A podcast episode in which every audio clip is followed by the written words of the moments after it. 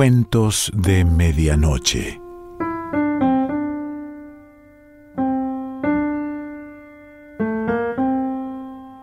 El cuento de hoy se titula La Luna Roja y pertenece a Roberto Arlt.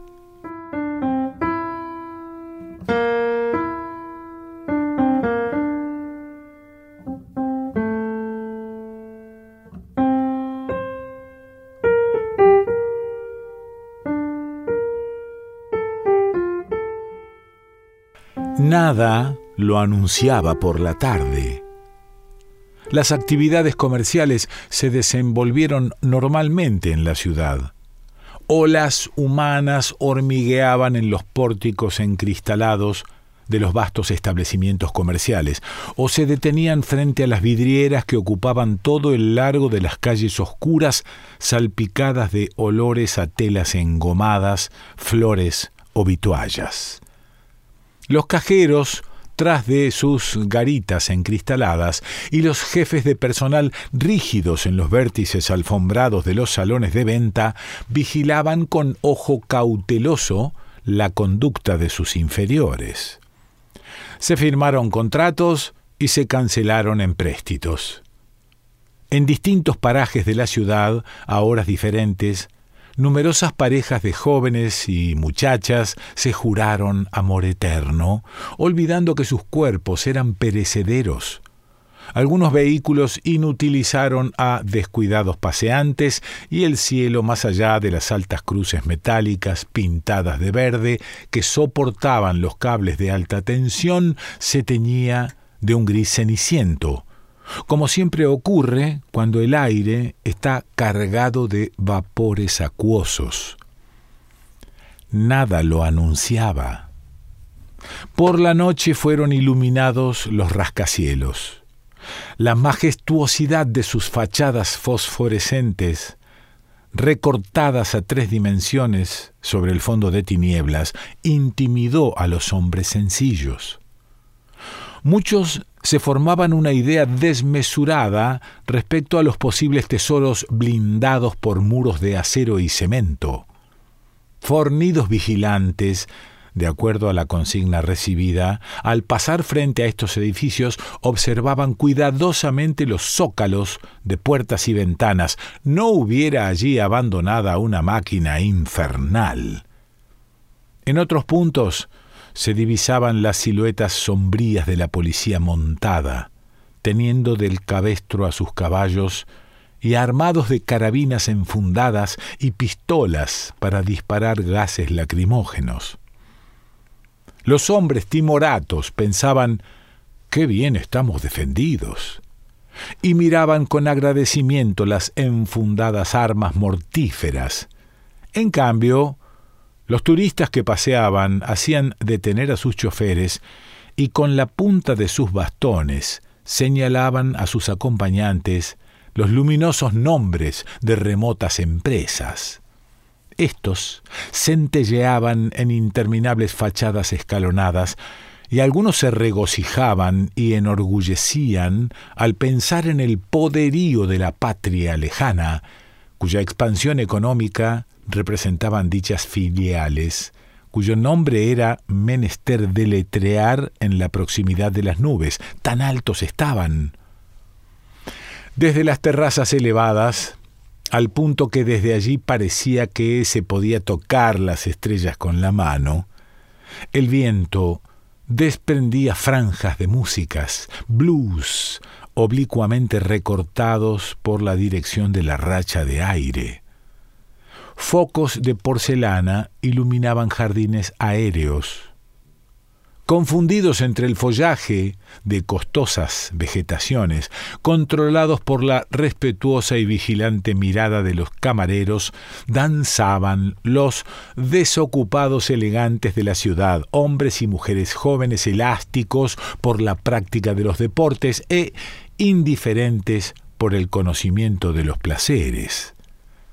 Algunos parecían carniceros enfundados en un smoking, sonreían insolentemente y todos, cuando hablaban de los de abajo, parecían burlarse de algo que con un golpe de sus puños podían destruir.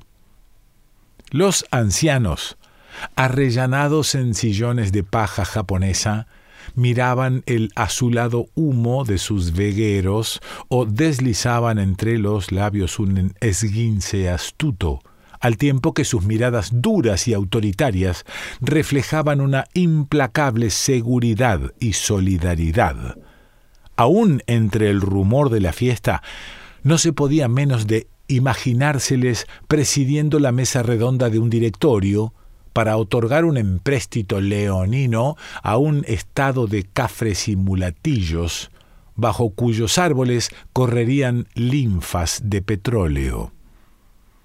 Desde alturas inferiores, en calles más turbias y profundas que canales, circulaban los techos de automóviles y tranvías, y en los parajes excesivamente iluminados, una microscópica multitud husmeaba el placer barato, entrando y saliendo por los portalones de los dancings económicos, que como la boca de altos hornos vomitaban atmósferas incandescentes.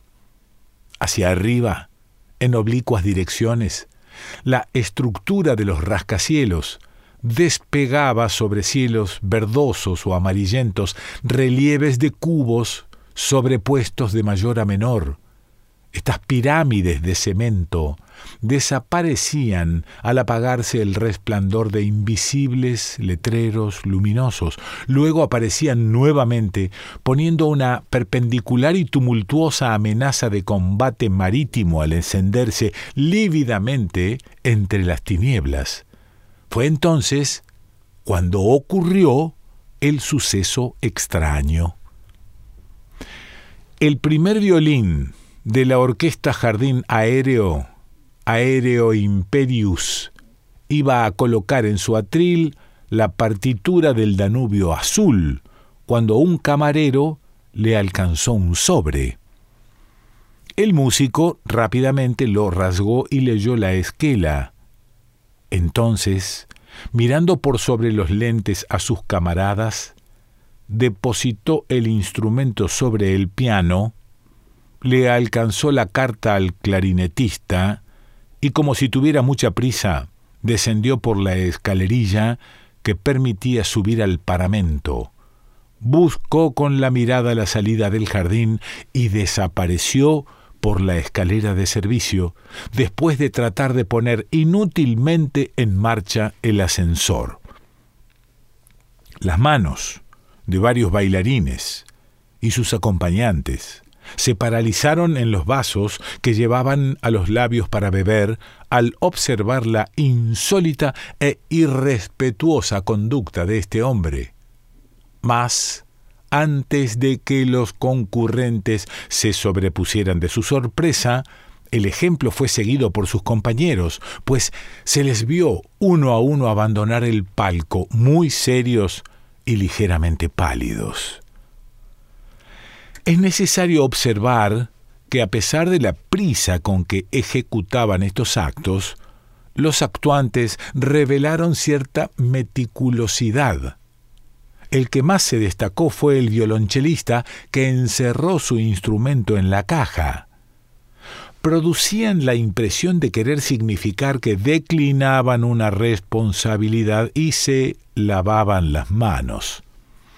Tal dijo después un testigo.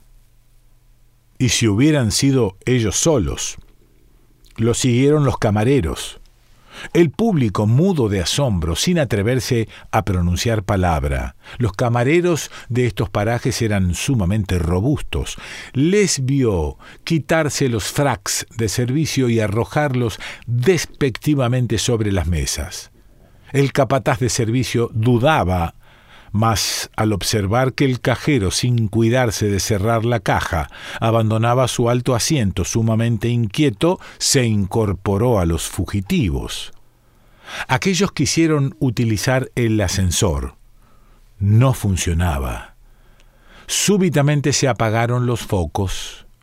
En las tinieblas junto a las mesas de mármol, los hombres y mujeres que hasta hacía unos instantes se debatían entre las argucias de sus pensamientos y el deleite de sus sentidos, comprendieron que no debían esperar.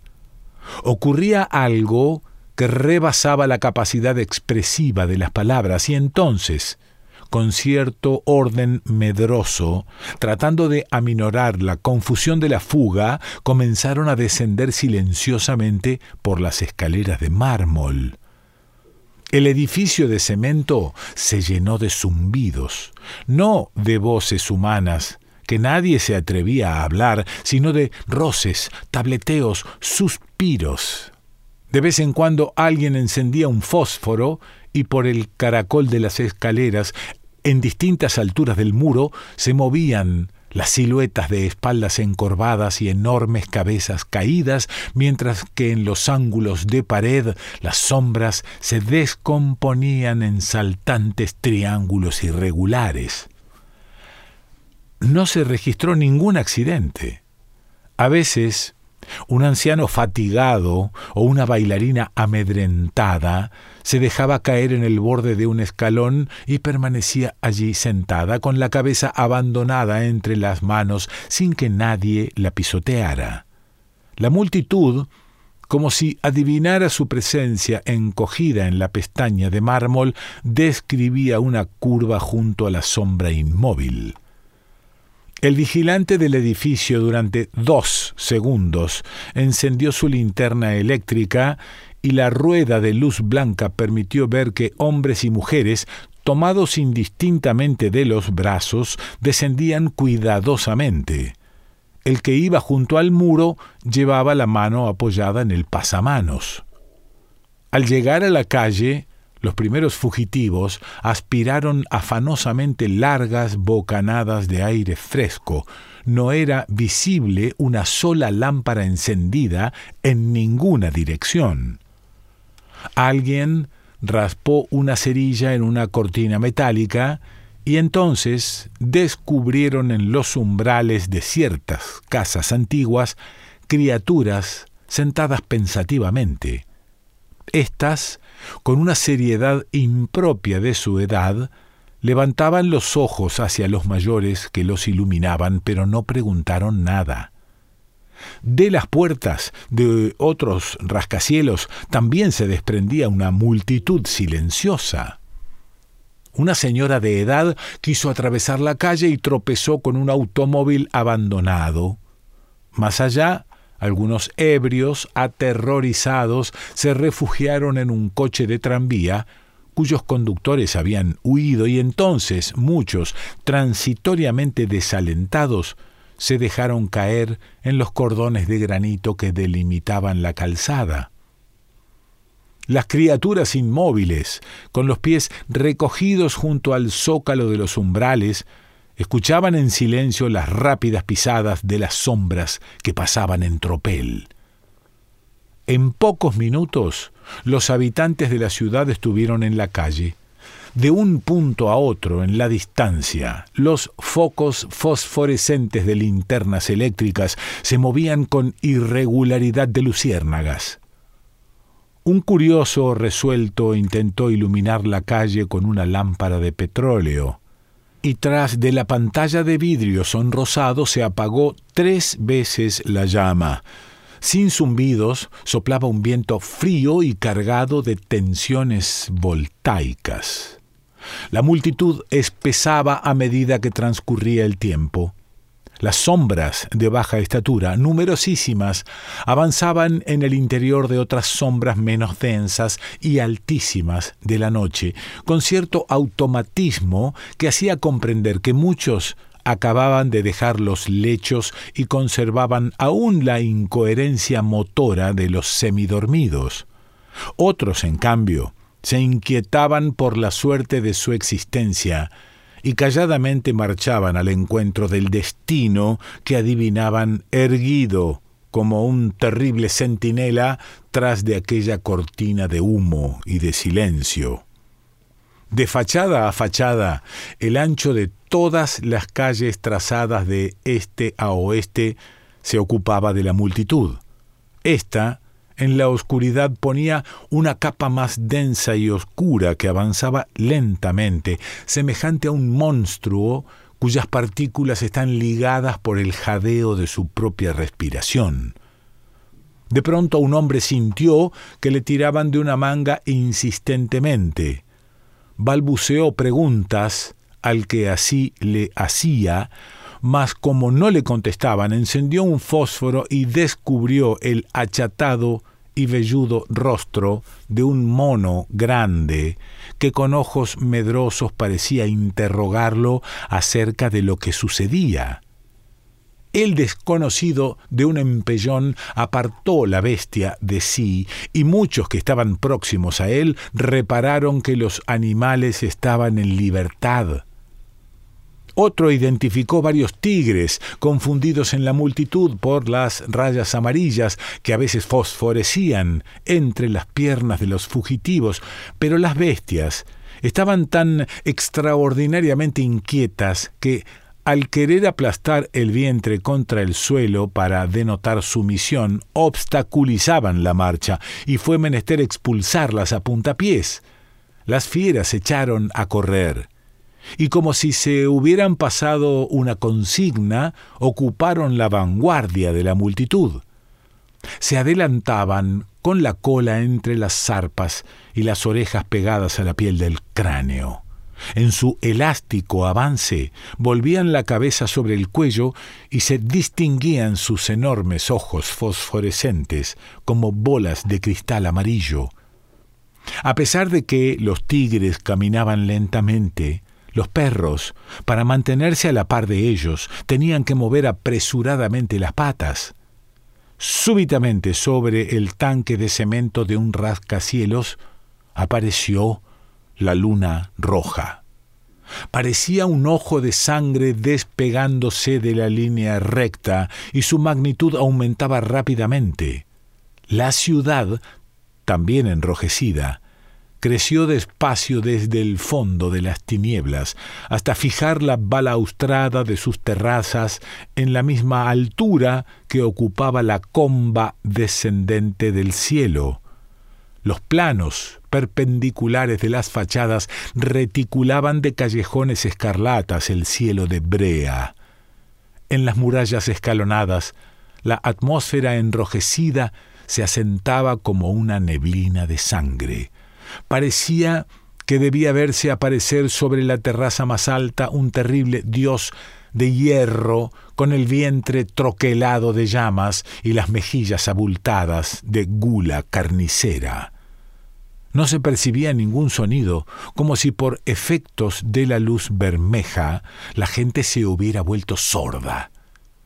Las sombras caían inmensas, pesadas, cortadas tangencialmente por guillotinas monstruosas sobre los seres humanos en marcha, tan numerosas, que hombro con hombro y pecho con pecho colmaban las calles de principio a fin. Los hierros y las cornisas proyectaban a distinta altura rayas negras paralelas a la profundidad de la atmósfera bermeja. Los altos vitrales refulgían como láminas de hielo tras de las que se desemparva un incendio. A la claridad terrible y silenciosa era difícil discernir los rostros femeninos de los masculinos. Todos aparecían igualados y ensombrecidos por la angustia del esfuerzo que realizaban, con los maxilares apretados y los párpados entrecerrados. Muchos se humedecían los labios con la lengua, pues los afiebraba la sed. Otros, con gestos de sonámbulos, pegaban la boca al frío cilindro de los buzones o al rectangular respiradero de los transformadores de las canalizaciones eléctricas y el sudor corría en gotas gruesas por todas las frentes. De la luna, fijada en un cielo más negro que la brea, se desprendía una sangrienta y pastosa emanación de matadero. La multitud en realidad no caminaba sino que avanzaba por reflujos, arrastrando los pies, soportándose los unos en los otros, muchos adormecidos e hipnotizados por la luz roja que, cabrileando de hombro en hombro, hacía más profundos y sorprendentes los tenebrosos cuévanos de los ojos y roídos perfiles. En las calles laterales los niños permanecían quietos en sus umbrales. Del tumulto de las bestias, engrosado por los caballos, se había desprendido el elefante, que con trote suave corría hacia la playa, escoltado por dos potros. Estos, con las crines al viento y los belfos vueltos hacia las apantalladas orejas del paquidermo, parecían cuchichearle un secreto. En cambio, los hipopótamos, a la cabeza de la vanguardia, buceaban fatigosamente en el aire, recogiéndolo con los golpes en vacío de sus hocicos acorazados. Un tigre, restregando el flanco contra los muros, avanzaba de mala gana. El silencio de la multitud llegó a hacerse insoportable. Un hombre, trepó a un balcón y poniéndose las manos ante la boca a modo de altoparlante, aulló congestionado Amigos. ¿Qué pasa, amigos? Yo no sé hablar, es cierto, no sé hablar, pero pongámonos de acuerdo. Desfilaban sin mirarle, y entonces el hombre, secándose el sudor de la frente con el velludo dorso del brazo, se confundió en la muchedumbre. Inconscientemente todos se llevaron un dedo a los labios, una mano a la oreja. No podían ya quedar dudas.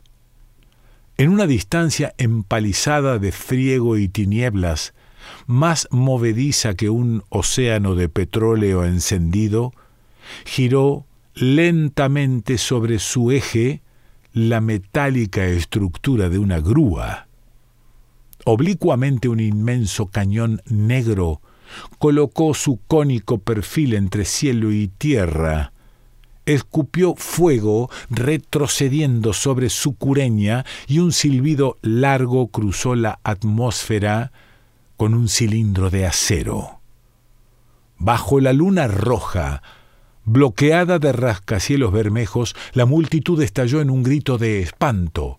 No queremos la guerra. No, no, no. Comprendían esta vez que el incendio había estallado sobre todo el planeta y que nadie se salvaría.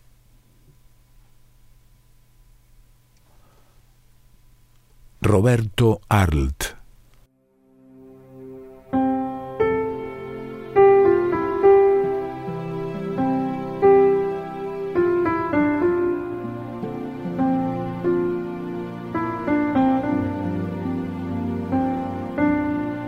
Cuentos de Medianoche.